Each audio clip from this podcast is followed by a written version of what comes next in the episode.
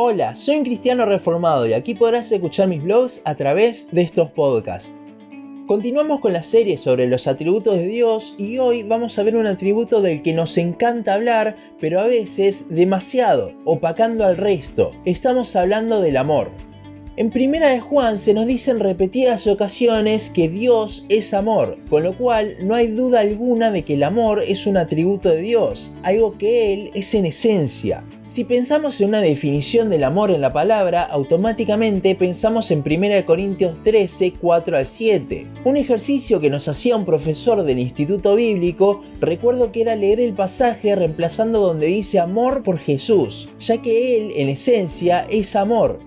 Volviendo al tema, si leemos el pasaje podemos quizás resumir que el amor es el opuesto del egocentrismo. Es por esta razón que los dos mandamientos principales tienen que ver con el amor, amar a Dios y al prójimo, ya que para cumplirlos uno tiene que morirse a sí mismo y ser más como Cristo, como ese amor de 1 Corintios 13. A pesar de todo lo que significa el amor, este es bastante controversial, ya que es el atributo más sacado de contexto. El amor de Dios se ha elevado a tal punto donde el resto de los atributos desaparecen por un momento, en repetidas ocasiones escuchamos que la cruz es la más grande prueba de amor que ha existido, pero nunca escuchamos que también es la más grande prueba de justicia, misericordia, santidad, poder, eternidad, etc.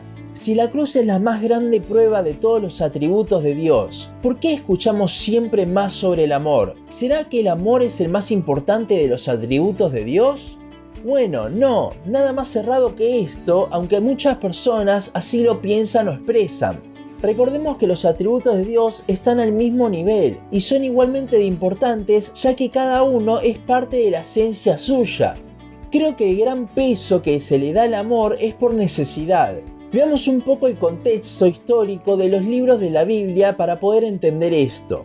Si vamos a la palabra donde más se lo menciona el amor de Dios es en el Nuevo Testamento. Si bien en el Antiguo Testamento hay muchas menciones, en el Nuevo podemos ver un énfasis que antes no había. ¿Por qué es esto? Porque todavía no había muerto Cristo, con lo cual Dios no le podía revelar su amor a los hombres, ya que todos estos estaban enemistados con Él sin el sacrificio de Cristo. Es por esto que una vez que muere Cristo, vemos cómo el amor de Dios se comenzó a revelar, a su vez, los apóstoles hacían tanto énfasis en esto debido a sus destinatarios de las cartas. Pensemos en quiénes eran estas personas. Tenemos por un lado a los judíos y por otro lado a los gentiles, conformados en su mayoría por griegos y romanos. A los judíos Dios se les revelaba como un Dios más bien santo y justo mediante su ley, de vuelta, porque no había muerto Jesús. Y en cuanto a los gentiles, estos tenían sus religiones, pero en ellas los dioses que tenían no eran amorosos, más bien eran autoritarios, controladores y distantes del mundo. Esto lo vemos claramente en la mitología griega con Zeus viviendo en el Olimpo. Es por esta razón que un dios que es en esencia amor impactaría tanto. Hoy en día también se está haciendo esto, ya que las personas se sienten solas y necesitan ser amadas. Sin embargo, hay una gran diferencia con lo que hacían los apóstoles en las cartas. Hoy en día se muestra mucho del amor de Dios, pero nada de su santidad o su justicia. Se ha reducido el Evangelio solamente al amor, y esto no es así. El Evangelio es la perfecta revelación de todos sus atributos. Si vemos a los apóstoles, ellos daban a conocer el amor de Dios sin dejar de lado al resto.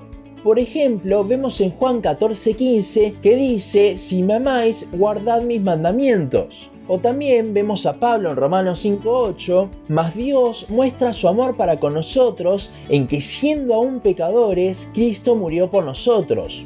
A diferencia de lo que muchos predican hoy en día, el amor de Dios no hace que Él se olvide de nuestro pecado, porque este es un amor santo, si esto fuese así, la cruz no hubiese sido necesaria, sino que justamente porque su amor es santo es que Jesús se tuvo que sacrificar para que así podamos reconciliarnos con Dios. El amor de Dios demandaba el sacrificio de Cristo porque era un amor santo.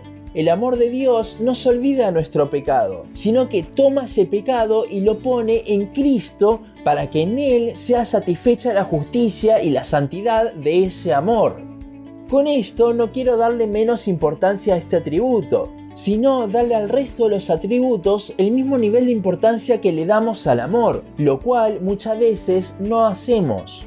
A su vez, si quieres saber más sobre este asunto, hay dos podcasts que le pueden interesar. Uno se llama El amor por sobre todo y otro se llama Frases que atentan contra el Evangelio. Volviendo al tema, el amor de Dios sin duda es algo maravilloso, y en el Evangelio lo vemos bien en claro. Juan 15:13 dice, Nadie tiene mayor amor que este, que uno ponga su vida por sus amigos. Pero Cristo en el Evangelio lo llevó a un nivel superior, ya que allí Él dio su vida no por sus amigos, sino por sus enemigos. Este es el verdadero amor de 1 Corintios 13 y del cual debemos tomar ejemplo. A su vez, viendo esto, es que podemos comprender cuando Juan dice que le amamos porque nos amó primero. 1 Juan 4:19. También muchas personas que están enojadas con Dios dicen que no ven ese amor. Y claro, ¿cómo verlo cuando nosotros en un principio nos enemistamos con Dios? Y tampoco quiere decir que el que Dios nos ame va a hacer que todo sea color de rosa, sino que justamente al ser su amor santo y misericordioso es que Él nos quiere ver crecer y por eso Dios al que ama disciplina. Hebreos 12:6. En conclusión, el amor de Dios tiene el mismo nivel de importancia que el resto de sus atributos, pero esto no es disminuirlo en ninguna forma. A su vez, el amor no es un llamado a pecar, total Dios me ama a pesar de todo, sino que como su amor es santo, nosotros también debemos ser santos. Debemos interpretar el amor de Dios a la luz del resto de todos los atributos de Él mismo. Pero hasta aquí nuestro podcast de hoy. Síguenos en Facebook, Instagram, YouTube y Spotify. En todas nos encontrás como un cristiano reformado. También síguenos en uncristianoreformado.blogspot.com para leer el resto de nuestros blogs. Nos vemos en la siguiente ocasión.